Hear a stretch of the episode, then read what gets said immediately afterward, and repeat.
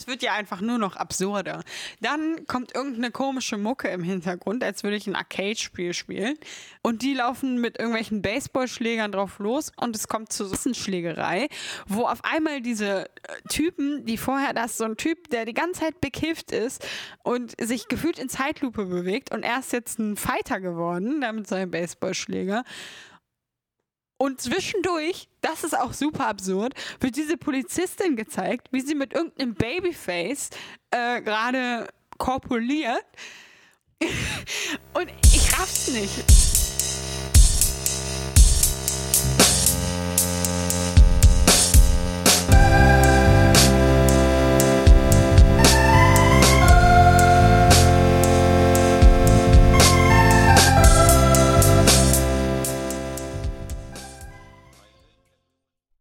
Herzlich willkommen zu gerade gesehen. Heute die Folge 4 von Torsa King.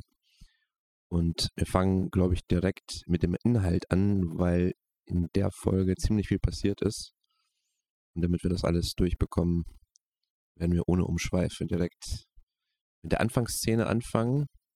Da geht es los mit dem Aufeinandertreffen von unserem Hauptcharakter und dem Attentäter. Beziehungsweise es geht nicht direkt damit los, aber wir sehen den Attentäter, wie er wieder mal in die Scheiße tritt. Das ist ja. das wiederkehrende Nachbarschaftskrieg mit äh, seinem Nachbar von gegenüber. Ich glaube, das soll so ein bisschen darstellen, dass er sich in so einem sehr vorstattlichen Leben befindet, dass das so seine einzigen großen Sorgen sind und er sein altes Leben, was wir zu dem Zeitpunkt aber vielleicht gar nicht noch nicht so genau wissen, irgendwie zurückgelassen hat, seine Mafia-Vergangenheit und da jetzt ein spießbürgerliches Leben führt. Es zeigt auf, dass er auch nicht für sich einstehen kann. Und gegen Ende der Folge sehen wir ja auch diesen Wechsel. Mhm. Zuerst habe ich mich schon gefragt, okay, warum taucht dieses Thema immer wieder auf? Mhm. Weil es ja auch schon letzte Folge aufgetaucht ist. Da dachte ich, okay, es ist so ein wiederkehrendes Element. Fand ich auch eigentlich als ganz gut, weil es den Charakter so ein bisschen aufbaut. Mhm. Und sowas Bekanntes, was sich wiederholt, ist für den Zuschauer auch, glaube ich, immer ganz angenehm.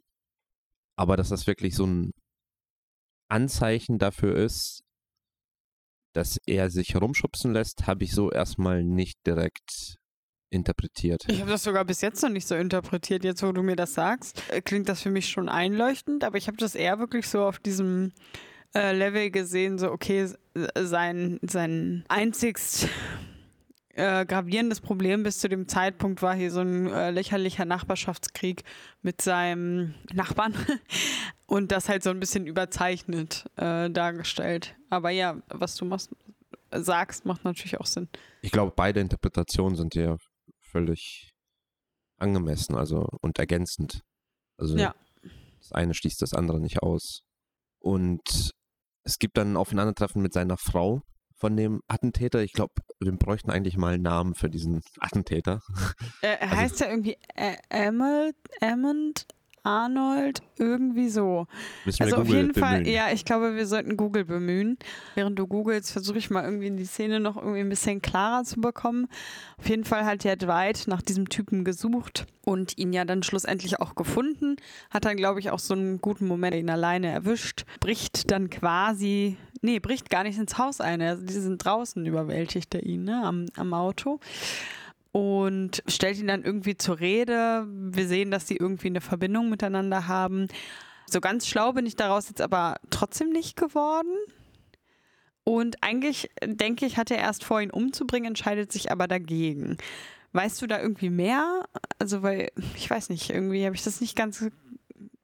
Also, ich glaube, er heißt Manny. Das entnehme ich jetzt diesem Artikel, aber hier steht auch Arma und Amand.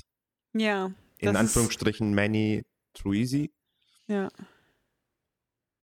Also ich interpretiere das Ganze so, dass beide eigentlich dachten, dass der ursprüngliche Mafia-Boss oder auch noch der gegenwärtige Mafia-Boss beide aus äh, liquidieren wollte.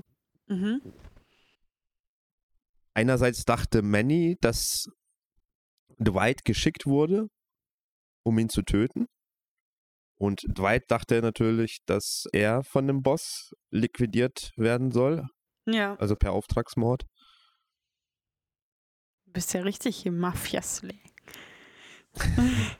Und das Ganze beruht sozusagen auf diesem Missverständnis. Das, äh, ja, aber irgendwie habe ich das Gefühl, selbst wo sie das aufgelöst haben, mehr oder weniger, ist er immer noch nicht so, ja, weiß ich nicht. Also irgendwie war das für mich nicht, noch nicht so ganz hinreichend, weil er musste ja dann erstmal noch diese Geschichte erzählen, dass im Knast irgendjemand versucht hat, äh, Dwight umzubringen oder umbringen wollte, sodass Dwight dann davon abgesehen hat, ihn, ihn, also wie gesagt, ich, das hat sich für mich alles, diese ganzen Strukturen, die da im Hintergrund irgendwie dann gelaufen sind, das hat sich für mich nicht so erschlossen. Jetzt weiß ich, was du meinst. Ja, er ruft dann ja noch irgendwie einen Namen aus und sagt, ja, derjenige wollte dich im Gefängnis töten lassen. Das habe ich aber auch nicht ganz verstanden, wer Ja, das okay. jetzt wiederum sein soll. Ich finde, in dieser Szene ist auch relativ schnell viel passiert. Mhm. Es kommt, werden auch oft ständig irgendwelche Namen genannt, wo ich irgendwie gar nicht so richtig zuordnen kann, wer das. Äh, Also ich glaube, was man da wirklich mitnehmen muss, äh, ist, dass beide auch kein Vertrauen zu ihrem Boss haben. hm. Beziehungsweise, also Manny hat keinen Boss mehr. Er ist ja eigentlich ausgestiegen, so, so wie ich das verstanden Aber habe. kann man einfach so aus der Mafia aussteigen? Jetzt kommen natürlich meine Mafia-Kenntnisse aus Serien äh, zutage. Da würde ich sagen, nein. Es ist eigentlich per se problematisch, aus so etwas auszusteigen. Ja. Das heißt eigentlich, jederzeit, wenn er von irgendeinem Mafiosi-Mitglied entdeckt wird, ist er eigentlich, läuft er Gefahr, getötet zu werden. Ja, gut, deswegen ist er wahrscheinlich extra da. Ähm, Ins Nirgendwo gezogen. ja, die tun ja immer so, als wäre dieses Taos da irgendwie total abseits vom Schuss. Und dann macht es ja auch Sinn, dass Ding, er, ja. dass er dann auch sagt, oh, jetzt ist hier jemand, wie groß ist die Wahrscheinlichkeit, dass das einfach so passiert? Genau, und deswegen sagt ja Dwight, ja, ich bin eigentlich komplett zufällig hier und du willst mir jetzt die Geschichte erzählen, dass, dass du mich deswegen umbringen wolltest. Also so ganz, es ist ein bisschen schon auch verwirrend. Ja. So. Naja. Aber er sieht halt davon ab, er vertraut ihn aber auch noch nicht komplett. Nee, äh, aber er nimmt ihn jetzt trotzdem ja unter seine Fittiche insofern, dass er ihm jetzt sagt, gut, pass auf, ich werde dich jetzt nicht umbringen, aber du hast Schulden bei mir und die musst du jetzt abbezahlen. Also insofern ist auch deine andere Frage völlig legitim. Also wenn er jetzt ausgestiegen ist, und so habe ich es zumindest verstanden, dass Ja. er eigentlich komplett aus dem Geschäft raus ist, Ich auch. Dann erstaunt es mich, dass Dwight das so locker sieht und ihn nicht sozusagen als Ratte oder Verräter abschnitt, Mhm. ihn schon allein deswegen umbringt.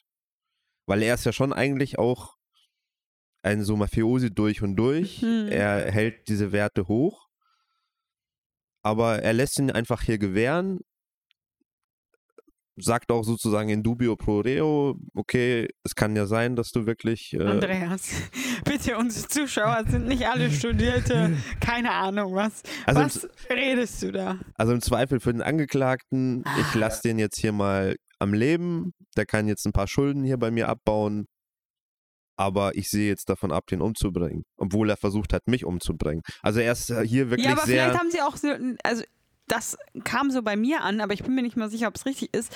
Die wurden ja beide ein Stück weit auch von irgendwie diesem Boss auch mehr oder weniger verraten, oder nicht? Eigentlich nicht. Also Dwight sitzt natürlich für den ab. Ja, und wird dann nach Talsa geschickt. Also ich finde das schon Verrat. Also was heißt Verrat? Aber es ist auf jeden Fall nicht die feine italienische Art, äh, das so zu machen, oder nicht? Also es ist nicht das Verhalten, womit Dwight gerechnet hat. Ich glaube, das ist in der ersten Folge klar geworden. Er ist ja sauer Ja. darüber.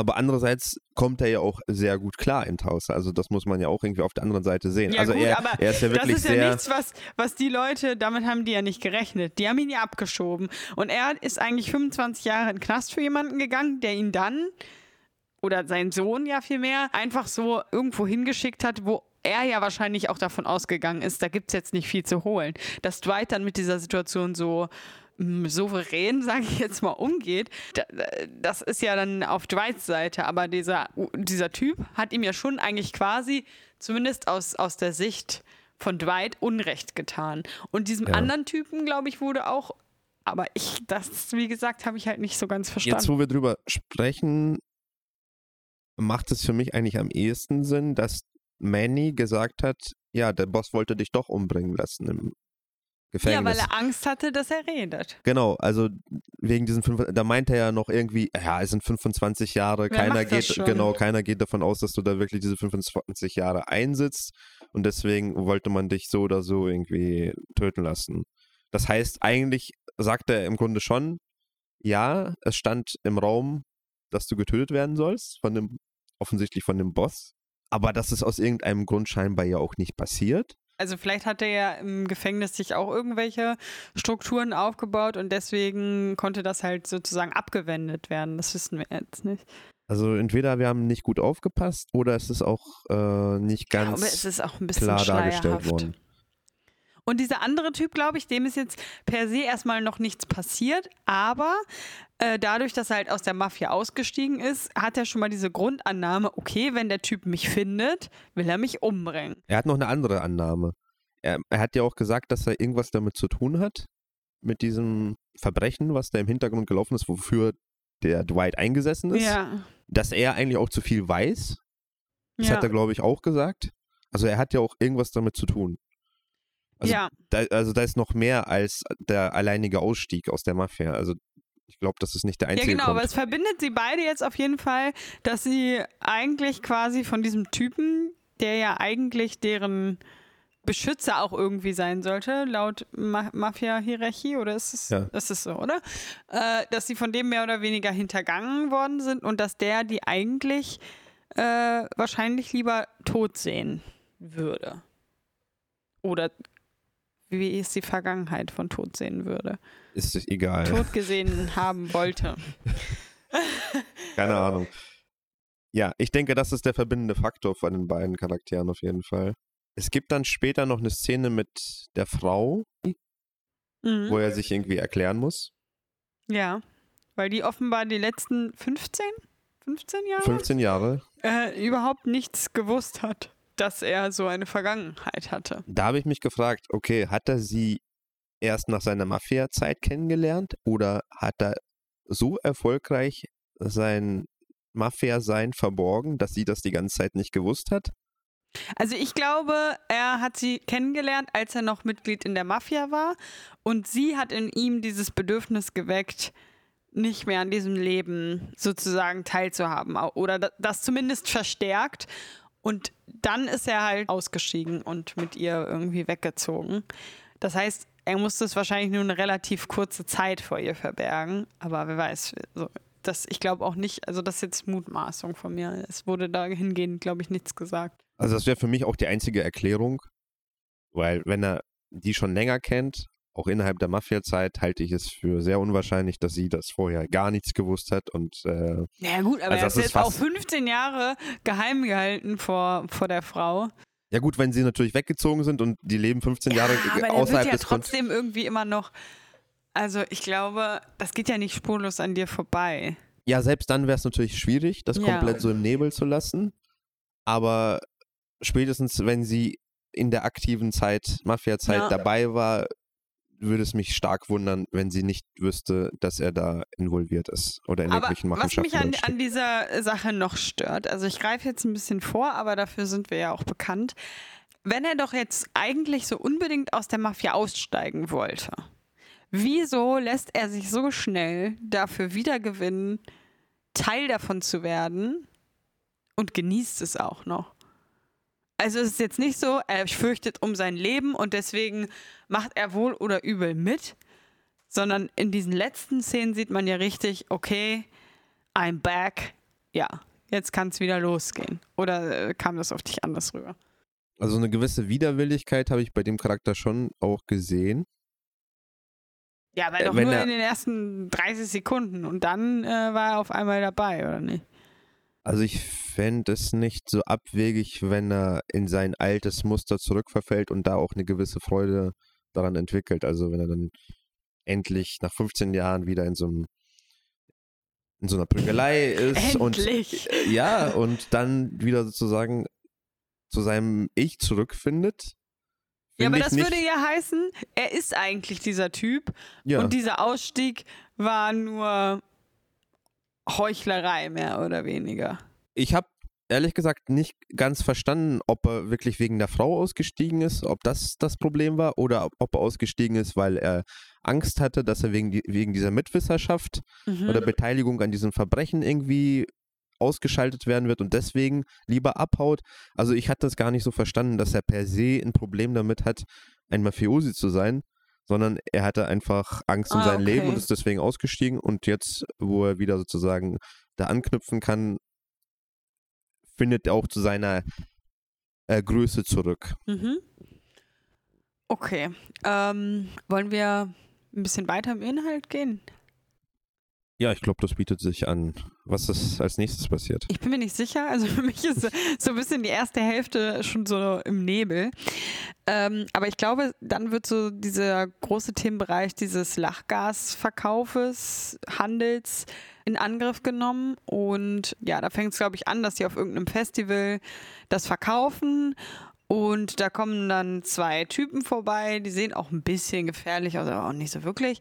Und sagen so, ey, das ist hier unsere Revier, ihr dürft hier nichts verkaufen. Das sind die Biker. Ja, aber zu dem Zeitpunkt wissen wir das Doch. ja noch nicht. Die haben Bikerkutten an. Ja, okay. Gut. Also wir, Vielleicht wissen wir es schon. Ich glaube, das ist offensichtlich. Aber die wissen es nicht. Na, selbst die sollten das wissen. Ja, aber also, die wissen es ja offenbar nicht, weil als sie gefragt werden, sind sie so, pff, ja, also wer das jetzt war, keine Ahnung. Okay. Oder? Also für mich war das in dem Moment komplett klar, aber vielleicht auch, weil ich halt das Zuschauerwissen habe. Ja, also ich glaube, für die war es nicht klar, weil sie später gefragt werden, ähm, sind sie erstmal so, hm, ja, wir wissen jetzt auch nicht, wer das genau war. Und dann meinte der eine so, ja, aber auf seiner Weste stand, keine Ahnung, kann ich mich jetzt nicht mehr dran erinnern, irgendein Begriff. Und dann hat dieser Barbesitzer, der auch gleichzeitig der Lieferant des äh, Lachgases, genau, Lachgases ist gesagt, ja, das ist eine Bikergruppe. Weil diese Leute sind so fern von Kriminalität, die anderen, die damit machen, zumindest vorher gewesen, dass sie überhaupt gar keine Ahnung haben, was da eigentlich, also die können ja diese Situation nicht einschätzen, die, die wissen überhaupt nicht, was sie da tun und diese Leute können sie auch nicht einschätzen. Auf jeden Fall werden sie von denen angesprochen und können dann aber relativ einfach ja die Situation abwenden und machen sich da einen guten Reibach auf dem äh, naja, Festival. die ignorieren einfach die Warnung. Also die Biker sagen ja im Grunde, ihr könnt das hier nicht verkaufen. Ihr habt ja niemanden gefragt. Ja, aber es gibt ja Erlaubnis. dann auch erstmal keine direkte Konsequenz. Es gibt keine Konsequenz. Genau, sie ignorieren das, tun das ab und äh, beenden das Geschäft sozusagen erfolgreich. Genau. Und haben da auch ordentlich was eingenommen, fühlen sich so ein bisschen wie die Kings. Man merkt, wie die einfach alle, obwohl die am Anfang äh, gar nicht aus dem Metier kommen, so langsam irgendwie diesen, ja, wie Blut geleckt haben, so langsam Gefallen daran finden. Leichtes Geld. Selbst dieser komische Typ, der immer so ganz gelangweilt redet, der, dieser Boss vom, vom Grasverkauf, selbst der, natürlich ist er immer noch so ein gelangweilter Typ, der immer irgendwie gegen Gewalt ist und so total irgendwie unbeteiligt manchmal auch wirkt. Aber so unterschwellig merkt man selbst bei dem, ja, eigentlich findet er es äh, ja, gar nicht mal so schlecht. Es ist ein bisschen Action.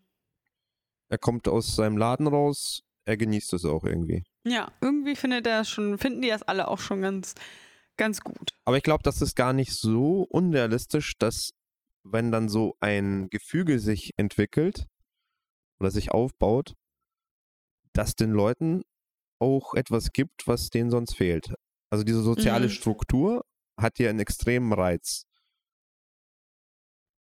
Ja. Und das ist, glaube ich, sogar sehr realistisch, dass die Leute schnell auch in so einem Netz gefangen sind und das eigentlich auch gut finden, dass die plötzlich jemanden haben, mit dem sie zusammen einer Beschäftigung nachgehen, dieses Zusammengehörigkeitsgefühl haben und natürlich auch dieses Gefühl haben, oh, äh, wir reißen hier was zusammen. Wir, wir haben Erfolg, wir gehören irgendwie zusammen und stehen füreinander ein. Das mhm. ist ja extrem mächtiger Gedanke. Ja, und dazu kommt dann noch wahrscheinlich, dass sie halt auf einmal auch über finanzielle Möglichkeiten verfügen, die sie halt vorher nicht gehabt haben. Am allermeisten merkt man das, glaube ich, bei diesem Chauffeur. Ich weiß leider auch nicht, wie der heißt. Wenn du schon hier Wikipedia oder was auch immer geöffnet hast, könnten wir da ja auch nochmal. Schaue gerade. J. Will S. Tyson Mitchell, a former taxi driver. Ja, Tyson. Tyson. Glaube ich. Soll das sein? Mike Tyson. Ähm, da merkt man das am allerstärksten, weil er hat ja gar keine, also er hat, das hat sich ja die ganze Zeit auch schon so angebahnt, er hat ja überhaupt gar keine Bedenken mehr, da irgendwie in dieser Mafia tätig zu sein. Er findet es, diesen ähm, Dwight auch so super cool und eifert dem total nach. Dem wird der äh, Ring geschenkt, er trägt den mit Stolz. Ihm ist auch je, äh, jede Warnung seiner Familie oder jede Ermahnung ähm, herzlich egal.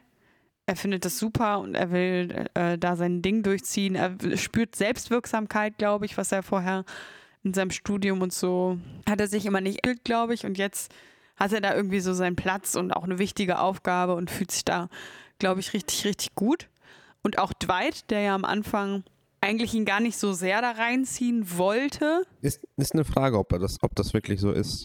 Ja, naja, er hat zumindest ja irgendwann mal das auch so anklingen lassen, dass er ihn eigentlich mehr sehen würde, auch zu studieren und bla und bla und bla. Aber ist das echt oder ist das ein psychologischer Trick? Nee, ich glaube, dass das, also ich persönlich glaube, dass das echt war, aber er so ein Typ ist, wenn sich da, dann das Gegenüber er nimmt ihn halt für voll. Er sieht ihn als Mann, der selbst Entscheidungen treffen kann. Und er hat eindeutig gesagt, er will das. Wer ist dann Dwight, ihm da jetzt irgendwie noch reinzureden? Und er dann, nimmt ihn ernst. Und das genau, er nimmt ihn ernst und Tyson diese Entscheidung gut. ernst und dann sagt er, gut, dann behandle ich dich jetzt auch so. Wenn du unbedingt Teil dieser Mafia hier sein möchtest, dann sei Teil. Und dann hat er auch keine Skrupel mehr, äh, ihn als Mitglied zu betrachten. Aber eigentlich ist Dwight da auch gewissermaßen manipulativ. Also ich glaube nicht, dass es so beabsichtigt ist von der Serie. Also es ist, steht nirgendwo im Drehbuch, dass er eigentlich ihn manipuliert, um ihn Ja. da reinzuziehen. Aber von außen gesehen fühlt sich das für mich schon manipulativ an, weil Dwight natürlich eigentlich einschätzen kann, dass Tyson relativ leicht zu beeindrucken ist und auf solche einfachen Dinge anspringt. Und Dwight bietet ihm diese Dinge auch an. Zum Mhm. Beispiel auch mit diesem Ring. Er sieht ihn, Ja. das hat für ihn eine enorme Bedeutung, dieser, dieses Statussymbol. Und der sagt ihm dann so leichtfertig, hier kannst du doch haben. Funkelt eh nicht mehr so gut. Hm. Ja, wobei das auch schon wieder irgendwie abfällig. Also ich zum Beispiel Stimmt, das würde das, bisschen abfällig, abfällig äh, rüber, ja. wahrnehmen. So von wegen, ja, ich will das eh nicht mehr haben, also kannst du es jetzt haben. Und dann wäre es für mich gar nicht mehr eine Ehre quasi. Aber für ihn ist das ja trotzdem so. da, Also ich- äh, da hast du recht. Ja, kann man, kann man auf jeden Fall so sehen. Aber wahrscheinlich noch mehr bei dieser anderen Szene, die du angesprochen hast, wo er wirklich mit ihm so spricht und ja, steig lieber aus, äh, studier. Also da macht er äh, genau das sozusagen, um ihn noch mehr reinzuziehen. In die, also ja, indem er ihm diese, ob, ob er, ob indem er also so, wenn, wenn er da an ihm ziehen würde, würde das ihn ja eigentlich eher wegdrücken. Hm. Und dadurch, dass er ihm diese Freiheit sozusagen offenlegt, ist er eigentlich sehr stark darin, ihn wieder reinzuziehen. Ja, unter anderem auch, weil, weil er dadurch halt, also glaube ich auch dieses, dass er ihn ernst nimmt, für Tyson auch eine ganz, ganz wichtige Sache ist, weil ich glaube, er sich bei seinem Vater nicht so fühlt. Bei seinem Vater hatte er immer so das Gefühl, er müsste sich beweisen, hat er bei Dwight auch. Aber ich glaube, so diese mh, Antwort darauf ist sehr, sehr unterschiedlich. Bei Dwight findet er dann irgendwie so Anerkennung und seinem Vater kann er das zumindest gefühlt überhaupt nicht recht machen.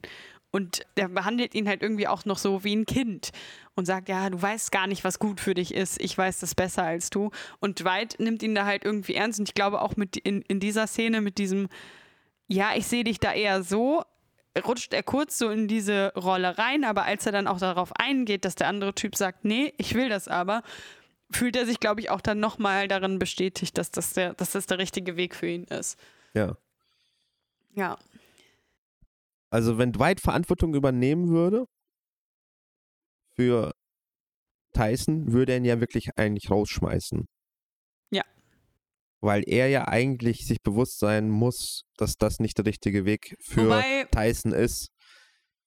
wobei es, Äh, äh, man, zumindest auf einer sehr tiefen Ebene. Er, er nutzt ihn so gesehen eigentlich aus. ja. Weil er ein leicht zu manipulierender Typ ist. Er kann ihn leicht beeindrucken. Er kann ihn mit ihm machen, was er will. Das nutzt er meiner Meinung nach hier aus. wirkt dabei aber nach außen trotzdem wie ein Gönner und ein mhm. Ziehvater oder wie so eine Respektsperson, die eigentlich nur das Gute will, aber eigentlich nutzt der Tyson hier aus. Ja, das sehe ich auch so. Aber auf der anderen Seite, glaube ich, muss man auch betrachten, dass ich glaube, Dwight auch äh, in diesen ganzen Mafia-Strukturen aufgewachsen ist. Und er kennt es nicht anders. Er kennt es nicht anders und ich glaube vielleicht auch deswegen gar nicht so sehr das so sieht, dass dieses Leben in der Mafia eigentlich so schlecht ist, sondern er sieht auch schon viel Positives dran, weil sonst hätte er ja auch aus dem Gefängnis rausgehen können. Die wollten ihn eh nicht mehr haben und hätte jetzt sagen können, okay, dann mache ich jetzt irgendwie mein eigenes Ding und nichts mehr mit der Mafia. Aber macht er ja nicht. Ja. Das ist ja sein Zuhause sozusagen. Aber das ist eigentlich auch ein erstaunlicher Punkt mit diesem Eltern Bezug einerseits und dann diese Figur des Dwights auf der anderen Seite. Also was ich versuche gerade zu sagen, ist, dass Eltern per se eigentlich immer so eine schwierige Position sind, mhm. um auf das Kind Einfluss zu nehmen.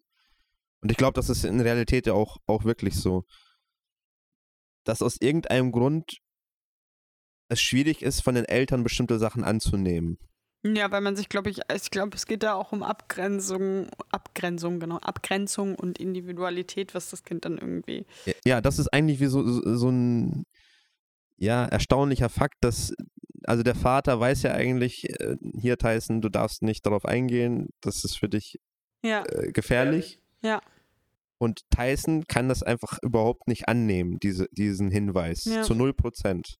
Aber alles, was Dwight zu Tyson sagt, ist mhm. für ihn mhm. die komplette Wahrheit. Ja. Das heißt, das sind einfach, zu seinem Vater hat er irgendwie so ein Widerstandslevel von 99 und zu Dwight hat er ein Widerstandslevel von 1. Ja. Also es ist einfach komplett invertiert und ich glaube, das ist tatsächlich oft so, dass aus irgendeinem Grund halt externe Leute, also beziehungsweise aus dem Grund, was du auch genannt hast, dieses Abgrenzen, es dazu führen kann, dass man durch externe Leute so viel stärker geformt werden kann oder mhm. beeinflusst werden kann, als durch Leute, die einem eigentlich nahestehen. Das ja, ist eigentlich glaube, irgendwas äh, sehr, einer, also ein bisschen widersprüchlich eigentlich in der, in der menschlichen Psychologie. Ja, aber ich glaube, dazu kommt halt in, in dem Fall und in, ich glaube auch in vielen anderen Fällen, wo das so ist, dazu, dass er sich halt zu Hause wirklich nicht gesehen fühlt und seine Entscheidung irgendwie für ihn so, also es fühlt sich halt wirklich so an, als könnte er es denen nicht recht machen. Und egal ob das so ist oder nicht, er fühlt sich nicht ernst genommen. Ich glaube, ab dann wird es auch schwierig, Einfluss zu nehmen. Weil, weil das Kind dann immer das Gefühl hat, okay, mir wird hier irgendwas diktiert. Das ist nicht auf Augenhöhe. Ist es bei Dwight auch nicht, aber da nimmt er das anders wahr. Aber ich glaube, dass sein Vater hier eher ein bisschen unterschwelliger auf ihn einwirken könnte, wenn er es anders versuchen würde, als dass er jetzt so er geht ja schon direkt auf ihn zu und sagt, ey, das ist nicht gut, das ist ein Krimineller, bla bla bla. Es ist zu direkt. Es ist zu direkt, ja. Ich glaube, er müsste da so ein bisschen mehr. Ähm, er will es wie einen Fünfjährigen verbieten. Hier, genau. das ist äh, Eis, das darfst du jetzt hier vor dem Essen nicht essen. Genau. Bam, das ist ein klares ja. Verbot, geht nicht. Ja, und ich glaube, und, das kannst du halt mit einem 25-jährigen Mann in Anführungszeichen nicht machen. Okay, jetzt habe ich, glaube ich, die Formulierung. Also Dwight schafft es, dass Tyson die Entscheidung trifft, die Dwight haben möchte und dabei aber denkt, dass Tyson selber sie getroffen hätte. Ja, genau. So ungefähr ist es. Und dann ist Tyson natürlich auch zufrieden. Ja, weil er sich selbstwirksam fühlt. Ja. Okay, ich glaube, das wäre das psychologische Profil, was wir jetzt hier ja, erstellt hätten. Ja, das ist ein Psychologie-Podcast. Wir müssen, wir müssen unsere Tags ändern. Aber mir ist zwischendurch nochmal eingefallen, oder klar geworden, warum ich diesen GTA-Bezug auch immer wieder spüre. Mhm. Und zwar taucht immer wieder das Auto als zentrales Element auf. Also in ganz vielen Szenen sehen wir Dwight mit Tyson, entweder wie sie ins Auto reinsteigen, wie sie im Auto fahren. Also das Auto als zentrales das Element. Das ist ja auch deren Verbindung, mehr oder weniger. Ne? Er ist ja der Fahrer. Das ist schon klar, aber man müsste es ja nicht immer so zeigen. Mhm. Also die könnten ja auch immer einfach die an den verschiedenen Orten zeigen, aber es es ist aus irgendeinem Grund schon auch so, dass dieses Auto immer wieder Thema ist, wie sie da einsteigen, aussteigen. Vielleicht auch eine leichte Variante des Product Placements. Das könnte auch sein, aber Wobei jedenfalls. mir jetzt nicht aufgefallen ist, was das für Autos sind, aber ich interessiere mich dafür auch. Ja. Ich glaube, das befeuert bei mir zumindest diese, diesen Bezug Mhm. zu GTA, weil man da ja einfach natürlich, weil es ein autogebundenes Spiel ist, Ja. auch natürlich fast die ganze Zeit da im Auto sitzt. Das ist nur so ein random Fact, was mir jetzt hier eingefallen ist. Sehr gut. Sonst geht es ja äh, vielleicht nochmal auf den einen Punkt, würde ich noch eingehen wollen. Und zwar, wir haben ja über die Szene gesprochen, wo Tyson diesen Ring bekommt Mhm. von Dwight. Und da bin ich innerlich aufgeschrien. Du hast Dwight jetzt nicht erzählt, dass diese Typen angekommen sind und euch bedroht haben. Das kann man jetzt natürlich jetzt interpretieren. Tyson ist einfach komplett nicht dafür geeignet. Er hat Ja, keine Aufmerksamkeit. Er hat ke überhaupt kein Verständnis für irgendwelche Gefahren. Andererseits denke ich, okay, du weißt schon, das ist ein Mafiosi. Ihr seid in illegale Geschäfte verstrickt. Da kommt jemand und will offensichtlich zei- aufzeigen, dass das sein Gebiet ist. Und du hältst es nicht für notwendig, diese Ihm Tatsache zu zu kommunizieren oder dich in irgendeiner Weise darauf dich zu vorzubereiten. Wow. Ja, finde ich auch ganz schön ähm, unbedacht.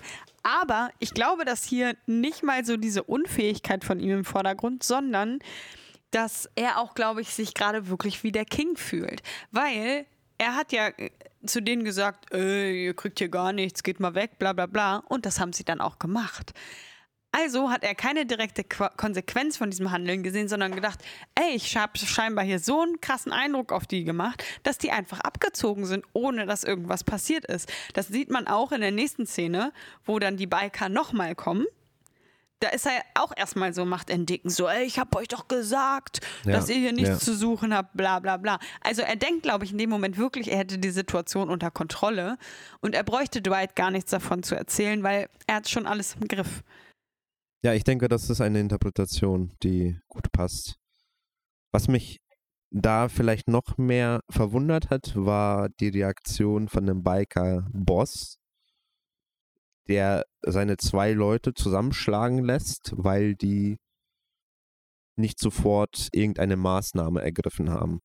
Und das war für mich ein bisschen dieses plakative Gegenüberstellen von der Biker-Boss gegenüber Dwight. Mhm. Dwight ist ja so der nachlässige Typ, der auch mal sowas passieren lässt. Ey, er sagte später auch, als die dann verhauen werden. Es ist Ja, ihr alles. habt euch gewehrt, ihr habt alles richtig gemacht. Jetzt Genau, holen wir es uns gibt, das zurück. es gibt keine Strafe, es ist alles Ja. in Ordnung. Er ist so der fürsorgliche Vater, der das alles akzeptiert und da auch niemals eine Hand gegen seine eigenen Beschäftigten erheben würde. Und dann ist da dieser Biker-Boss, der einfach sagt, ey, hättet da sofort was machen müssen. Wobei sie aus meiner Sicht komplett richtig gehandelt haben. Also besser hätten die eigentlich, die hätten es nur besser machen können, indem sie einfach das wahrnehmen, das dann berichten dem Boss und, und dann wird irgendeine Maßnahme ergriffen. Also in, ja, weil du sie zu kannst ja, zweit vielleicht jetzt auch gar nicht so viel hätten in dem Moment. Ja, die hätten vielleicht schon was machen können, aber ich glaube, es gibt dann schon auch in diesem Fall, da tauchen plötzlich komplett neue Typen auf. Man weiß nicht so richtig, zu wem gehören die überhaupt. Ja. Wenn wir die jetzt einfach von uns aus auseinandernehmen, wer weiß, was wir damit lostreten. Ja. Also genau solche Mitarbeiter würde man sich doch auch wünschen. Mitarbeiter. ja, ich, ich meine, als Ga- Gangboss würdest du dir doch solche umsichtigen Leute wünschen. Klar, wenn, wenn da irgendeine Kleinigkeit ist, dass sie auch mal von sich aus dazwischen gehen, was machen, klar, sicher. Sie brauchen auch schon eine gewisse Selbstaktivität. Aber dass sie bei so, bei so einem Ding, würde ich schon sagen, als kritisch äh, sehen, dass sie da einfach sofort drauf losgehen, sondern dass sie lieber halt einmal Bericht erstatten und dann kann man sagen, okay, wir machen das und das. Ist ja nicht Ja. so, dass er da irgendwie in Papierarbeit erstickt und er hat keine Zeit, sich um sowas zu kümmern. Das ist ja schon auch sein Geschäft. Und er lässt stattdessen die Leute dann zusammentreten. Also, das war einfach, wie gesagt, glaube ich, Ja. sehr plakativ. Ja, das sehe ist ich der auch so. böse Bo äh, Der Gangsterboss. böse Böse und das ist der gute Böse. Ja. Aber ähm, irgendwo musst du dann wahrscheinlich, also was heißt musst, aber mh, versucht man dann auch in dieser Wel Welt, die eigentlich nur von Kriminellen jetzt bestimmt ist, zumindest das, was wir sehen, hauptsächlich, dann noch irgendwie eine Trennung zwischen gut, in Anführungszeichen, und böse zu, zu Ja. machen. Wir müssen ihn ja irgendwie hassen. das ist die Erklärung. Ja. Wie geht's weiter? Sie werden dann da zusammengeschlagen und dann haben wir ja gerade schon angesprochen, berichten Dwight davon. Er ist sehr verständnisvoll, aber plant jetzt eine Racheaktion. Strategie, Ra Rachestrategie. Rachestrat er spricht von Strategie und auch davon, dass er keine Gewalt anwenden wird. Schlach er zitiert aus Die Kunst des Krieges, dass die wichtigsten Schlachten irgendwie keine Schlachten sind. Keine Ahnung, ich kann Die daraus jetzt größten nicht Siege werden ohne Schlachterung. Ja, so oder so, Dank. irgendwie in der Art. Genau, das, das wollte ich gerade sagen. Und ja, dann trommeln sie da die Leute zusammen. Und jetzt kommt der Teil der Serie, wo ich sage, okay, jetzt bin ich raus. Was soll das? Das verstehe ich nicht. Denn der Vater von äh, Tyson, der die ganze Zeit sagt, das sind Kriminelle, du sollst hier nicht dahin sein und sich gerade auch noch mit seinem Sohn verstritten hat und gesagt hat, äh, du kannst hier ausziehen, wenn du weiter für den Typen arbeiten willst, taucht in dieser Bar auf, wo sie jetzt gerade die Vorbereitungen treffen. Und auf einmal geht er mit hin mit. Und ich frage mich, hä? Wie ist es dazu gekommen, dass dieser Typ jetzt sagt, ja gut, mein Sohn scheint hier offenbar unbedingt arbeiten zu wollen, also probiere ich das auch mal aus? Ja, yeah, it's a dramatic turn of events. Das macht doch aber null Sinn. Ich dachte, da kommt er jetzt hin und sagt, Tyson, noch ein allerletztes Mal, du kommst jetzt mit mir mit oder ich rufe die Bullen oder kommt irgendein Drama. Aber nein, er sagt so, okay, du willst mitgehen? Also gehe ich auch mit. Dann kommt noch so ein kurzes zwischen Dwight und ihm, so ein bisschen Hahnkampfmäßig so, okay, ich check ab, ob du auch ein cooler Typ bist. Und ja, dann geht's los. Dann kommt da so eine Truppe von dahergelaufenen, wild gemischten Vollidioten, die diese Biker-Co äh, irgendwie jetzt aushebeln möchte. Ich glaube, die haben sich überlegt, ja, was können wir hier machen? Und dann dachten sie, okay, das ist jetzt so großer Bullshit, dass es fast ja wieder lustig ist. Und dachten sie, ja, das machen wir. Es gibt sonst keine Erklärung dafür, oder? Es ist doch einfach, also es ist doch einfach null nachvollziehbar, dass dieser Typ, da- ja, also die weiß, einzige Motivation wäre ja, dass der er Vater wirklich, schützen. genau, dass er wirklich sagt, okay, wenn der jetzt alleine hier mit den Leuten losgeht, wer weiß, was dem passiert. Ich gehe jetzt einfach mit. Also das könnte sogar in gewisser Weise eine Erklärung sein. Ob das in so einer Konstellation tatsächlich so stattfinden würde, ist eine andere Geschichte. Also wenn, wenn du dich wirklich in irgendwelche Mafia-Sachen mit verwickelst. Gut, es ist halt einfach eine komische Situation an sich, ne? Dass Ja, dieser Sohn da aus dem also- Nichts da in diesem Mafia-Ring ist und plötzlich Nee, gibt es da diese. Auseinandersetzung und der Vater taucht da auf. Äh, Das ist Also- absurd. ja, es ist absurd. Es ist, und es wird ja einfach nur noch absurder. Dann kommt irgendeine komische Mucke im Hintergrund, als würde ich ein Arcade-Spiel spielen. Oder keine Ahnung. Du hast es vorhin irgendwie beschrieben. Und die laufen mit irgendwelchen Baseballschlägern drauf los und es kommt zur Schlägerei, wo auf einmal diese äh, Typen, die vorher, da ist so ein Typ, der die ganze Zeit bekifft ist und sich gefühlt in Zeitlupe bewegt und er ist jetzt ein Fighter geworden, da mit seinem Baseballschläger. Und zwischendurch, das ist auch super absurd, wird diese Polizistin gezeigt, wie sie mit irgendeinem Babyface äh, gerade korpuliert. Und ich raff's nicht. Ä- Erstens mal, was sollen, die, was sollen diese Einblendungen? In dieser Massenschlägerei zwischendurch sieht man sie, wie sie offenbar gerade eine sehr, sehr gute Zeit hat. Und dann wieder, also, nee, ich, diese, dieser ganze Teil ist einfach super merkwürdig. Du weißt schon, dass ich das jetzt äh, nach vorne schneiden werde, diese, diesen Rant von dir. Geht dann einfach fünf Minuten vor unserer eigentlichen Folge, das ist dann dieser Rant als Teaser. Nee, Ja, ich du machst es dann wie die Trailer. Das Beste kommt schon. Ja. Man muss ja von den Großen lernen. Nein, ich wollte dich eigentlich fragen, was es bezwecken soll, dass man diese beiden Szenen vermischt. Ach, das ist ja toll, dass du die Frage jetzt Ja. einfach Ich umdrehst. dachte wirklich, also mir ist diese Frage auch gekommen weil ich mir dachte, okay, ihr zeigt das jetzt immer abwechselnd, aber äh, warum? Was, was soll uns das sagen? Naja, es schaukelt sich beides wahrscheinlich so hoch. Also einmal ihre Lustgefühle mit diesem Babyface-Typen. Ja, aber das ist einfach ein One-Night-Stand. Das ist einfach ein One-Night-Stand. Und sollen okay, wir da ich jetzt, jetzt mal davon aus, weil er ist auch direkt danach wieder weg. Sollen wir da vielleicht erkennen, dass sie erkennt, oh wow, ich empfinde mehr für Dwight. Ich möchte wieder eine tiefsinnige Beziehung haben. Ja, nee, und das, das, ist ich nicht, nicht. das, was ich haben möchte. Ist das das glaube ich nicht, weil dafür hat sie viel zu offensichtlich Spaß. Aber am Ende von dem Ganzen sieht sie, bleibt sie doch irgendwie Ja, danach fühlt sich scheiße. Schei- genau, die bleibt schon so zurück, nachdenklich. Und das ist für mich irgendwie so der Hinweis, okay, sie merkt, dass sie eigentlich doch was anderes will. Ich glaube, das ist das, was die Szene ausdrücken soll. Aber sie ergibt für mich in dem Wechsel von dieser anderen Szene halt keinen Sinn. Nee, für mich auch. Auch äh, finde ich einfach nur absurd.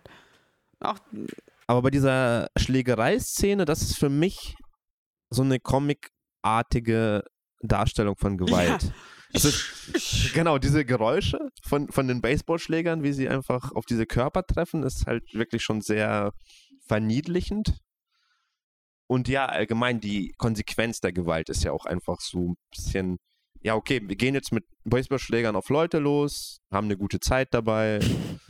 Sohn und Vater können hier mal gemeinsam sich austoben. Es hat ja wirklich null diesen Charakter Ja, von, okay, es ist jetzt Gewalt, da Ja. können Leute wirklich ernsthaft zu Schaden kommen. Das wird komplett ausgeblendet. Ich glaube, weil sonst funktioniert die Serie halt auch so nicht in diesem Klangbild, wie ja, es ja, uns sonst müssten wir rüberkommen ja soll. wieder sagen, oh, was macht äh, was hat Dwight da ausgelöst? Jetzt so viel Gewalt und bla. Es soll ja trotzdem alles, was mit ihm zu tun hat, in so einem positiven. Ja, aber auch allgemein, glaube ich, ist die Gewalt, wirkt immer sehr comicartig. Auch als diese zwei von dem Gangboss verprügelt werden, hat das ja auch so ein, comicartige Darstellung, wie sie einfach alle Mhm. drumherum stehen und dann wird so bum, bum, bum, so, so Keulengeräusche, wie sie auf den eindreschen, auf die eingedroschen wird, aber es hat nicht dieses, oh mein Gott, da, da, da wurden Leute äh, gerade wirklich äh, lebensgefährlich verletzt. Also diesen, dieses Gefühl kommt ja niemals auf. Ja. FSK, du fragst mich Sachen. Weil ich würde jetzt mal schätzen, vielleicht liegt das auch daran, dass sie das ab 12 machen wollten. Und dann kann man Gewalt verniedlichen zeigen? Mm, Dann kann man kein Blut zeigen. Aber Das würde ich fast jetzt schon diskussionswürdig äh, betrachten. Ja, diese FSK-Sachen sind alle diskussionswürdig, aber ich glaube, das ist. Ich sehe es jetzt hier gerade nicht. Also, ich war gerade auch schon auf Movie Pilot und da wird es auch nicht angezeigt. Ja, wir finden es hier auf die Schnelle nicht raus. Aber FSK finde ich jetzt irgendwie auch ein spannendes Thema, was man auch besprechen kann. Also zum Beispiel würdest du ja sagen, wenn das comicartig dargestellt wird, dann ist das ja etwas, was man auch jüngeren Leuten dann zeigen kann, ne? Naja, es gibt ähm, ja auf jeden Fall schon mal äh, ganz viele Serien, wo das ja auch tatsächlich der Fall ist. Okay, einerseits verstehe ich das natürlich. Dass wenn du das explizit zeigst, dass die, die Leute dann verstört werden oder die Kinder. Aber andererseits zeigt es natürlich auch auf, dass Gewalt etwas harmloses ist, Mhm. was ja irgendwie auch nicht die Botschaft sein kann. Also we- weißt du, was ich meine? Das sind zwei Ebenen und auf der einen Ebene wird ja sozusagen eigentlich etwas transportiert, was äh, gar nicht transportiert werden sollte. Ja, aber also ich glaube, es ist schon ganz, ganz auffällig, dass äh, sogar kleinere Kinder, vorrangig wahrscheinlich Jungs, halt auf Themen stehen, wo theoretisch schon mal Gewalt enthalten ist. Weil selbst diese ganzen Fantasy-Sachen ja immer in irgendeiner Form irgendwelche Kämpfe, Kriege, territoriale, weiß ich nicht was, da geht es ja eigentlich immer um so welche Sachen. Ich bin gerade hier erstaunt über diese Kategorien. Guck mal, hier zum Beispiel FSK 6, leichte Gewalt und gruselige Szenen, aber keine düstere Inszenierung. Andauernde leichte Fantasy-Gewalt führt oft zu FSK 12. Was ist Fantasy-Gewalt? Das weiß ich nicht. Leichte, Ge- was ist leichte Gewalt? Ja, genau das verwundert In mich ja gerade ein Fällen gemäßigte Gewalt. In einem In einem realistischen, realistischen Film. Film, historisch, sozialkritisch oder ähnliches. Diskrete bis deutliche Sekt und, Sex- und Nacktszenen im Rahmen einer Liebesbeziehung. Okay, wenn es außerhalb einer Liebesbeziehung wäre, wäre das dann ab zwölf. Hä? Detaillierte sexuelle Dialoge und seltene, derbe sexuelle Ausdrücke. Seltener Drogenkonsum. Das, das, das dürfen alles Sechsjährige, aber ich glaube, das ist zum Beispiel in den USA sehr, sehr viel strenger. Aber ich verstehe das nicht. Also, äh, hier in Deutschland. Wenn jetzt ein derber sexueller Ausdruck auftaucht, ja. Einmal, dann ist es ja selten. Dann wäre das okay. Ja. Das ist doch bescheuert. Ja. Also ich finde das eine sehr, sehr seltsame äh, Dierung. Ist, ist das der offizielle FSK-Kriterien? Gibt es das inoffiziell? Also es gibt oder? hier auch das direkt von dieser FSK-Seite, ja, aber da ist es halt so ein bisschen...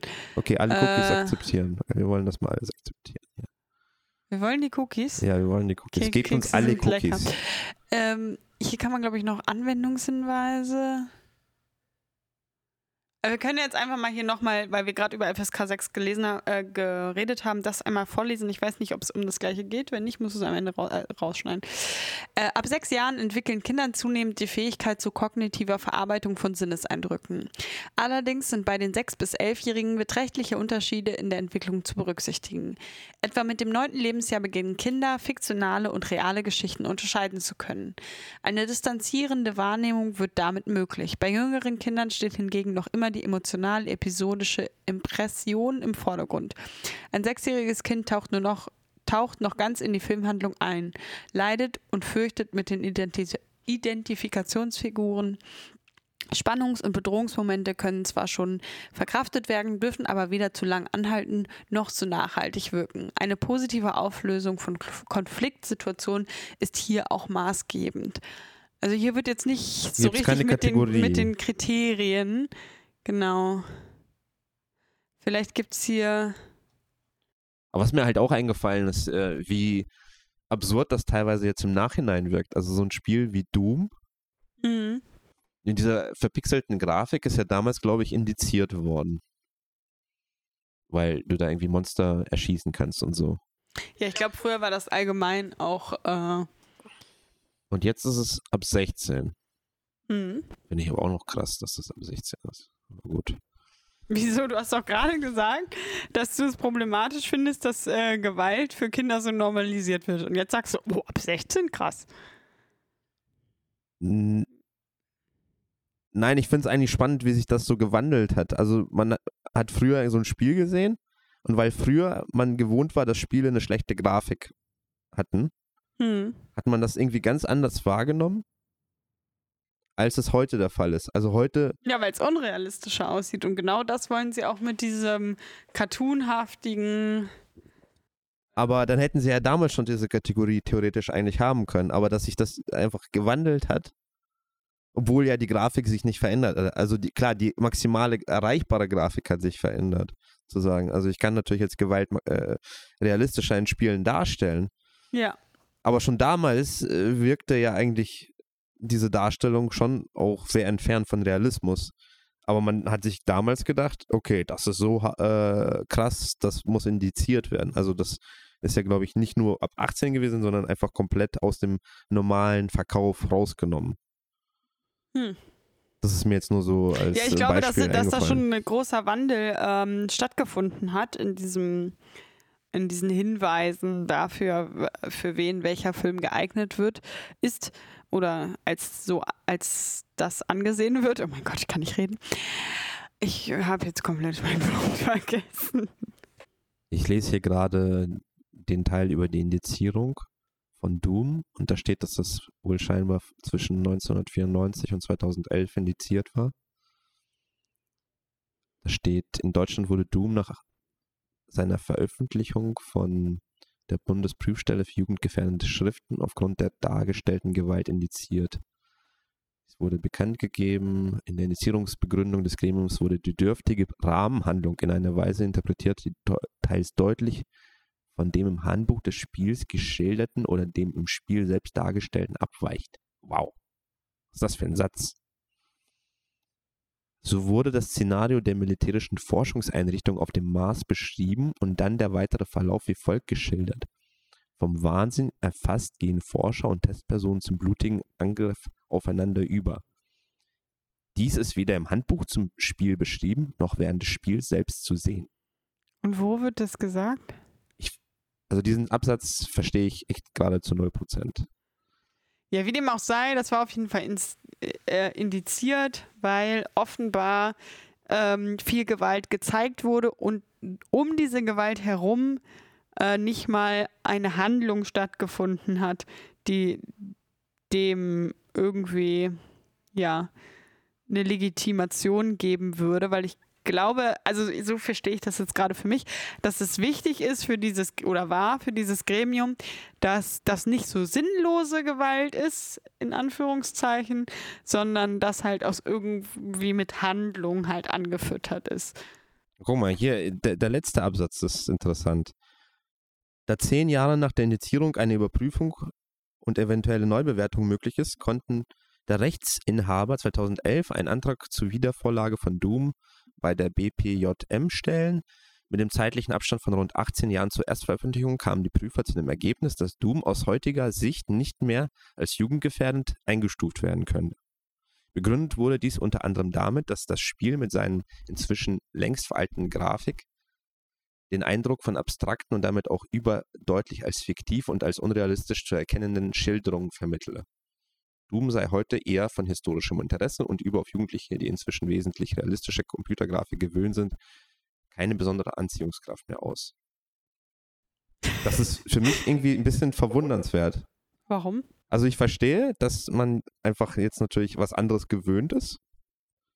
Aber ist das wirklich so, dass man damals dann gedacht hat, oh, das ist nicht fiktiv, das ist realistisch, was hier gezeigt wird. Ja, weil es wird. das Realistischste ist, was dargestellt werden konnte. Aber wird es dadurch dann realistisch? Äh, ich glaube schon ein Stück weit realistischer, weil jetzt ist es ja so, dass du bewusst aus du weißt, was möglich ist, was du im Computergrafik schon sehen kannst. Und hier ist es dann anders. Damals war das das Nonplusultra, was du sehen konntest. Und so insofern für dich in dieser virtuellen Welt realistisch, weil jetzt ist es im Vergleich mit der restlichen virtuellen Welt ja auch nicht realistisch. Also durch diesen Kontrast ja. wird es erst für mich deutlich als, okay, das ist einfach ja ein altes Spiel und das hat nichts mit Realität zu tun. Ja. Aber in dem Moment, wo ich nichts anderes kenne, denke ich, oh, das, das stellt die Realität dar mit den uns möglichsten Mitteln. Ja. So würde ich das jetzt äh, mhm interpretieren. Aber ich glaube, dass das halt dieses ganze Thema FSK tatsächlich äh, super, super interessant ist, weil das halt natürlich, und es ist auch schwierig, das wahrscheinlich anders umzusetzen, Kinder in sehr grobe Kategorien einordnet in denen sie sich tatsächlich gar nicht befinden. Ich glaube, dass manche Zehnjährigen wesentlich besser mit irgendwelchen ähm, problematischen oder Gewalten äh, klarkommen als andere 16-Jährige oder 14-Jährige. Also ich glaube, dass es halt schon individueller ist, als man denkt und auch äh, auf, auf die Kinder ankommt. Und ich weiß, dass das ja auch eigentlich alles nur Empfehlungen sind, die ausgesprochen werden und die Eltern sich ja tatsächlich über diese Empfehlung auch hinwegsetzen können und zum Beispiel ins Kino gehen können und der Film ist irgendwie ab zwölf und mit einem sechsjährigen Kind da schon theoretisch reingehen können, wenn sie sagen, sie möchten das. Also ich frage mich, wie viel Auswirkung diese FSK-Einteilung tatsächlich in der Realität haben. Also ich kann für mich sprechen, für mich hatte das nie eine Bedeutung. Ich habe immer alles gespielt, äh, geguckt, was einfach zugänglich war. Also das war nie ein Thema bei uns. Aber bei uns war es, glaube ich, auch selten ein Thema. Aber ich persönlich hatte da auch nicht so ja, den Drang danach, mir irgendwas anzugucken, was jetzt für mein Alter nicht so geeignet war. Also ich habe Horrorfilme, war jetzt nie, war ich jetzt nie so ein riesiger Fan. Ich habe zwar auch schon mit 14, 15 einen ein oder anderen Horrorfilm mal gesehen, aber das war jetzt auch nicht unbedingt mein Ding. Deswegen, ich habe mir jetzt nicht danach äh, gelächzt, jetzt unbedingt noch mehr davon zu gucken. Ich glaube, da war schon eher so für meinen größeren Bruder das problematisch mit so Computerspielen oder so. Ich glaube, da haben meine Eltern schon so ein bisschen, ja, wenn, wo er jetzt 14 war, da durfte er jetzt keine Spiele ab 18 oder sowas. Und das, da hat meine Mutter halt auch schon ein bisschen, ja, drauf geguckt. Aber ich Meistens funktioniert das halt sowieso nicht. Genau, Kinder, das ist auch mein Eindruck, also, dass das ich eigentlich glaube, gar nicht Meine Mutter hätte mich jetzt auch nicht bewusst einen Horrorfilm gucken lassen mit 14 oder mit 12 oder keine Ahnung was. Aber in deinem Freundeskreis gibt es immer irgendwo jemanden, wo die Eltern da freier sind oder wo die Kinder einfach wo die Eltern wenig äh, Kontrolle darüber haben, was die Kinder machen. Und dann gehen immer Filme oder Spiele unter dem Tisch, wechseln sie den Be Besitzer und alle sehen das. Ja, ich glaube, das Problem ist einfach, bis zu einem gewissen Alter können die Eltern ganz klar kontrollieren, was das Kind sieht. Und dann haben sie ja sowieso mehr oder minder den Finger drauf, ja, du kannst das gucken, du kannst das nicht gucken. Mhm. Und da werden sie, glaube ich, in den seltensten Fällen allein wegen der FSK-Angabe sagen, oh, da entscheide ich mich jetzt aber nochmal um. Ich hätte ja zuerst gedacht, das würde ich dem Kind zeigen. Und durch diese Einteilung habe ich mir das anders überlegt. Ich glaube, das ist. Mm, ich glaube, da irrst du dich. Weil, also ich glaube, dass zum Beispiel meine Eltern oder zumindest meine Mutter das schon so. Wenn, wenn ich jetzt gesagt hätte, äh, da gibt es einen neuen Film, der ist mit Dinos in einem Park, den will ich unbedingt gucken. Und ich weiß jetzt nicht, welches FSK Jurassic Park hätte, aber sie hätte dann erst gesagt, ja, hört sich jetzt eigentlich ganz okay an, kannst du gucken. Und dann gehen wir zur Videothek und dann sagt er, okay, dieser Film ist ab 16. Dann hätte meine Mutter gesagt, nee, den lernen wir nicht aus. Also das glaube ich schon. Aber ich glaube, dass es für Kinder halt irrelevant ist. Und eher ein Reiz. Für Jugendliche meinst du? Ja, für, für, ja, für Jugendliche und Kinder. Ja, spätestens ab dem jugendlichen Alter haben die Eltern sowieso gar nicht diese, ja, diese Macht zu sagen, das so in der Form zu kontrollieren, als dass das einen Einfluss hätte. Ja. Da entzieht sich da sowieso sozusagen deren Einflusssphäre. Aber ich bin trotzdem auch nochmal sehr, also auf dieser Seite von der FSK, die direkte, wurde ja schon geschrieben, dass Kinder Fiktion und Realität in diesem Alter noch, also zwischen sechs und irgendwas, also vor, bevor sie zehn Jahre alt sind, nicht äh, richtig unterscheiden können. Und dann finde ich es schon krass, was dann doch alles erlaubt ist. Ja, aber das wage ich echt zu bezweifeln, dass du bis zehn oder was, bis zwölf nicht unterscheiden kannst zwischen Fiktion und Fantasie. Wo steht das? Etwa mit dem neunten Lebensjahr beginnen Kinder fiktionale und reale Geschichten unterscheiden zu können. Ja, aber das ist doch Bullshit. Das ist so wirklich Bullshit. Also ich, ich, ich, glaube, es geht dann äh, nicht so richtig so, dass wenn das komplett. Aber ich glaube, dass Kinder schon sehr, sehr tief in sowas eintauchen und dann schon sehr leicht beeinflussbar sind. Ja. Und wenn sie dann da Gewalt zum Beispiel sehen, äh, dann wird das für sie halt normalisiert und bagatellisiert. Ja, ich glaube, das ist ein strittiges Thema und das ist halt auch, glaube ich, sehr auch statistikgetriebenes Thema, weil man hat halt so selber seine eigenen Erfahrungen. Ich habe halt mit, weiß ich nicht, acht oder so Resident Evil gespielt und das hat keine schlimmen Auswirkungen okay. auf mich gehabt, würde ich sagen. Oder halt auch andere, äh, auch Doom habe ich auch gespielt. Und da, bei Doom hatte ich nie das Gefühl, oh, das ist aber so krass. Also damals hatte ich, als ich das gespielt hatte, hatte ich schon, ja, es ist halt ein Shooter. Okay, man erschießt Monster. Ich frage mich, was ist daran schlimmer als Tom und Jerry? Wo einfach sinnlos Gewalt gezeigt wird. Tom und Jerry finde ich auch nicht äh, geeignet für Kinder. Nee, ich finde Tom und Jerry fand ich schon als Kind einfach extrem schlimm, weil es einfach so eine einseitige Gewaltdarstellung ist, wo der Hauptcharakter oder der positive Charakter überhaupt nicht positiv ist, sondern aufs übelste negativ ist. Ja, also eigentlich ist es so, wie man kennt ja auch die Simpsons, da gibt es ja diese Itchy und Scratchy ja. und das treibt das so ein bisschen noch auf die Spitze, aber eigentlich ist es genau das. Es ja. sind zwei Tiere, äh, die eigentlich versuchen, sich gegenseitig umzubringen. Und das auf grausame Art und Weise. Ja. Und das wird Kindern dann gezeigt. Finde ich auch höchst problematisch. Aber um jetzt nochmal da anzusetzen, dass du sagst, dass Kinder das schon können, stelle ich dir jetzt nämlich eine Frage. Und zwar, wie siehst du das für Werbung, die direkt an Kinder gerichtet ist? Findest du das verwerflich oder okay? Das ist verwerflich. Aber äh, Werbung, ist, Werbung ist grundsätzlich verwerflich, ja, nein, weil die ganz viel Sachen ausnutzt, die einfach Menschen gar nicht bewusst steuern können. Also die setzt ja wirklich unterbewusst an. Aber das könnten Serien und Filme ja auch machen und Spiele und das ist richtig. Da kann auch Gedanken gut transportieren. Klar, das, das stimmt. Aber dann hat das ja einen ganz anderen Charakter, als was hier von der FSK thematisiert wird. Dann würde es ja wirklich um irgendwelche ideologischen propagandistischen Inhalte gehen, die da kommuniziert werden und nicht einfach per se um Gewalt oder Nacktheit oder was auch immer. Weil die Distanziertheit von Fiktion und Realität konnte ich schon im kind, kleinen Kindergarten Aber für mich unterscheiden. Kann, also, warum sagst du dann, dass ein Kind das bei der Werbung nicht kann? Nein, naja, was. Du meinst jetzt.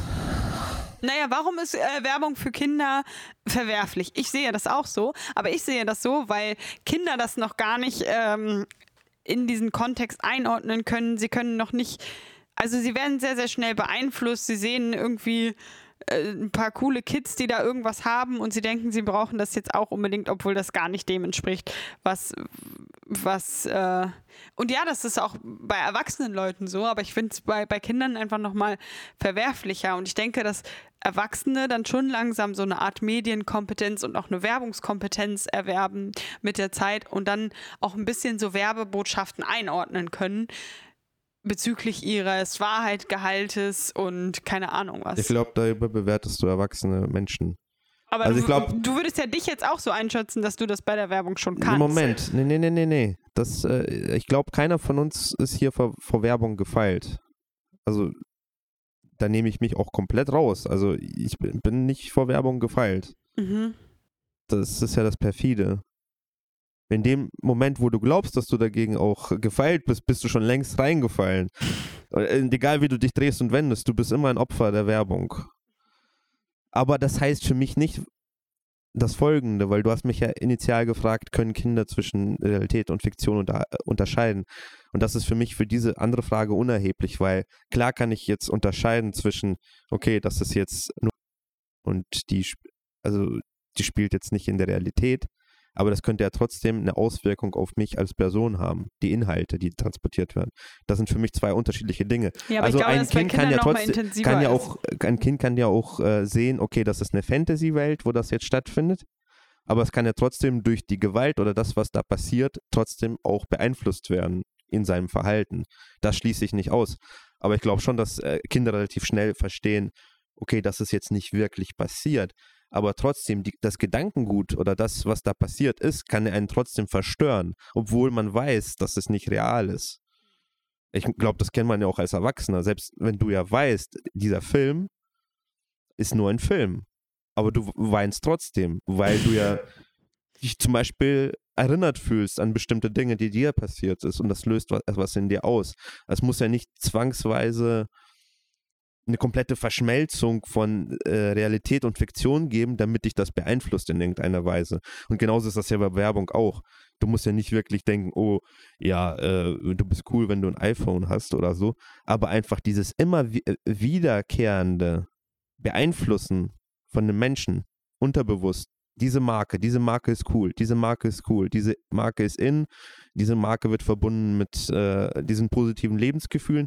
Das äh, hämmert sich schon ins Gehirn ein und ich glaube, da können wir uns sehr schwer gegen wehren.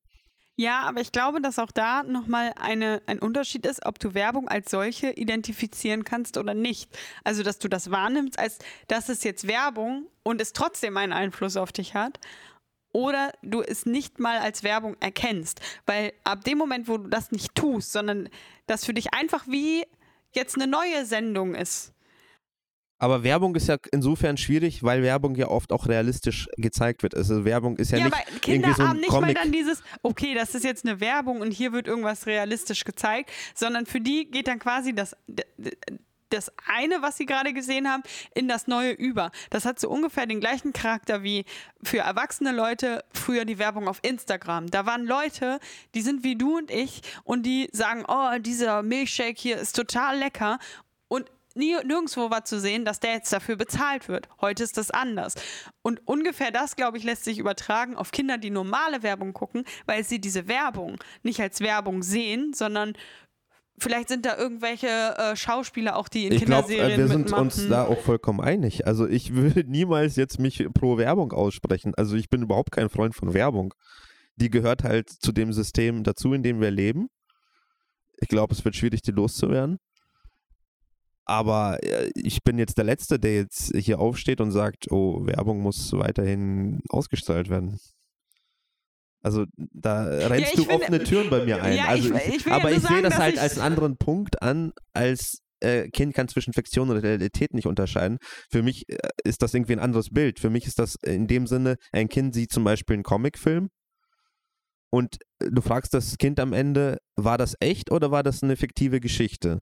Und ich würde sagen, ja, ein Kind kann schon auch unter fünf oder unter sechs sagen, ja, das war einfach eine Geschichte. Mhm. Aber klar, es kommt dann schon drauf an, wie das auch gezeigt wird. Wenn das wie so eine äh, sehr realistisch gezeigt wird, so im Sinne von, was weiß ich, wie so ein wie aufgenommener Film, dann wird es natürlich für so einen Fünfjährigen oder Sechsjährigen schwierig zu sagen, ja, war das jetzt echt oder nicht. Ja. Also es ist, glaube ich, auch schon wirklich eine Frage der Darstellung. Wie realistisch stellst du das dar? Wie weit kann das das Kind abgrenzen von der Realität, die es mhm. selber wahrnimmt? Ja, um das zusammenzufassen, wir sind auf jeden Fall dafür keine Werbung für Kinder. Am besten für niemanden, aber für Kinder insbesondere nicht. Ja. Perfekt. Lasst uns mit der Werbung zurück, in Ruhe. Zurück zum Thema.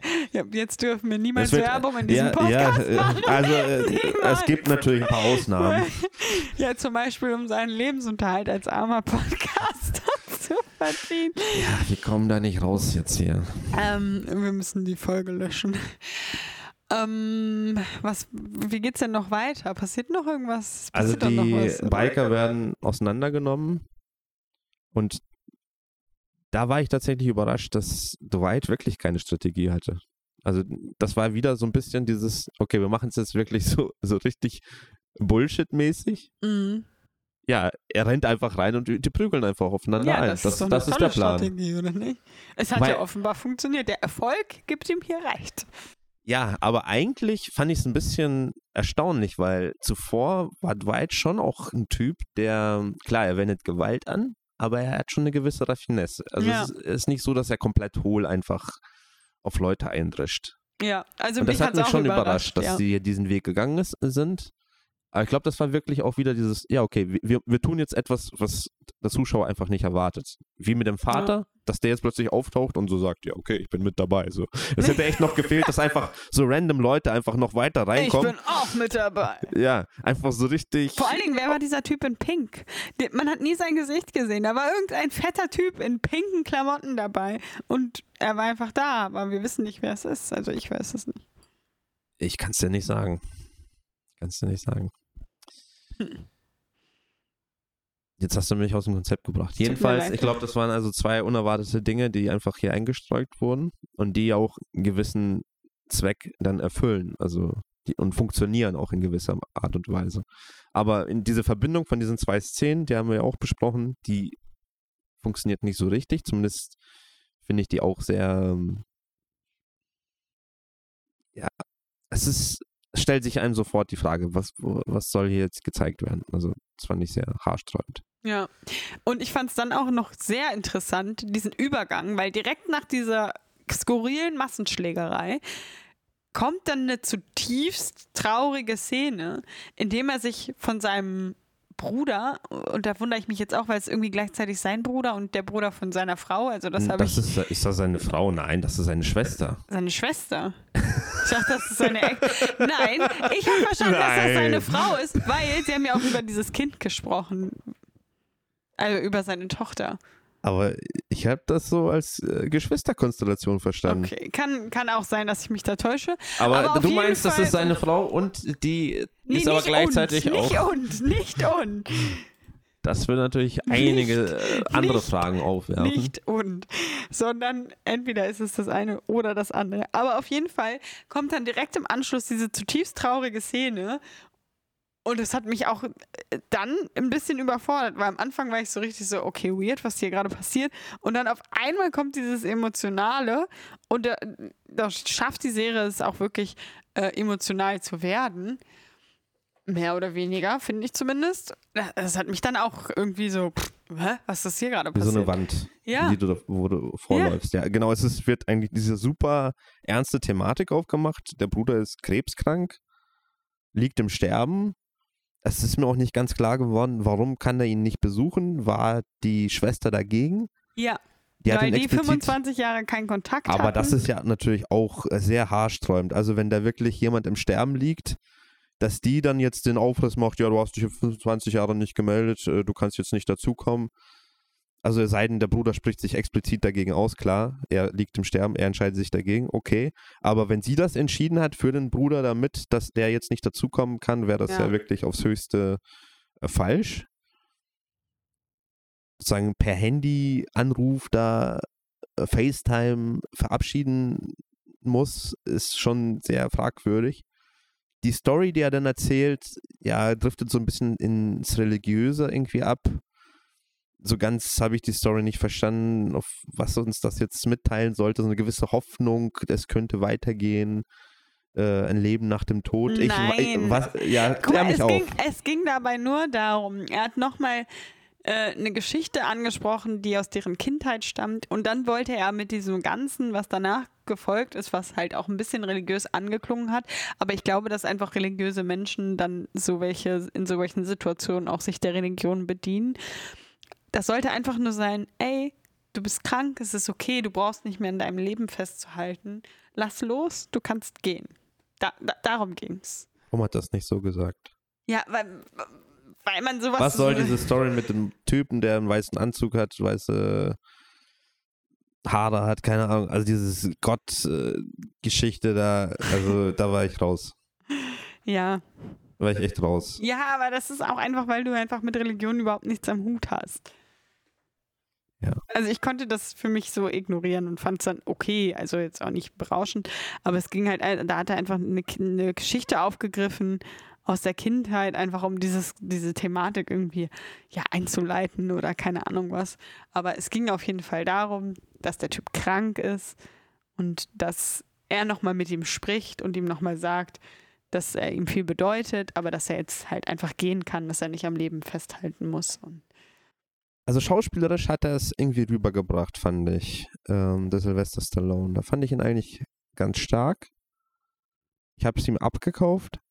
Die Story selber fand ich halt schwach, das hat mir das rausgenommen. Hm. Also wenn er da einfachere Worte gefunden hätte und das, also da wäre weniger mehr gewesen aus meiner Sicht, um das nochmal emotional wirklich für mich zu transportieren. Aber das ist ja auch okay, muss nicht jeden erreichen. Aber ich finde auch diesen Bruch auf jeden Fall der ist vorhanden. Dieses, diese comicartige Gewaltdarstellung, bam, und dann kommt diese Emotionalität. Und das ja. funktioniert, finde ich,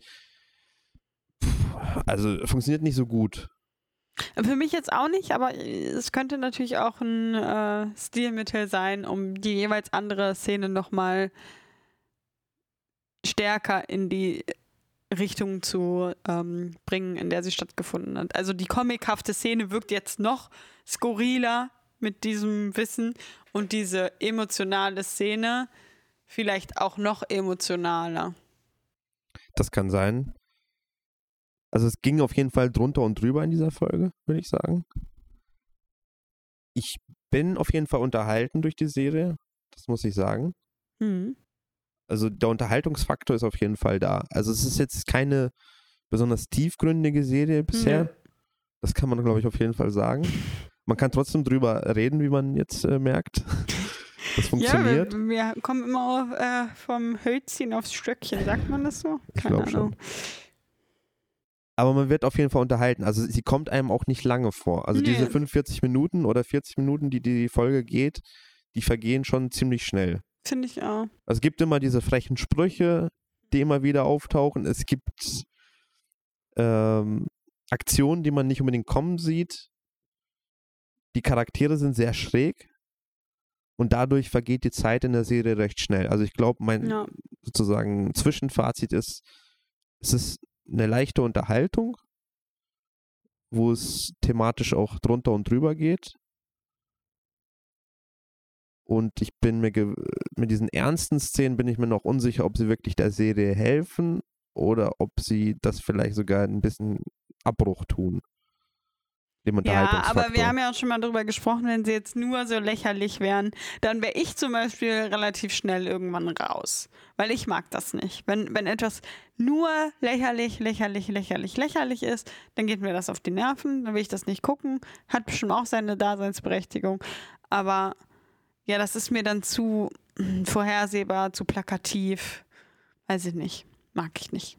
Okay, dann sind wir gespannt, wie es in Folge 5 weitergeht. Mhm.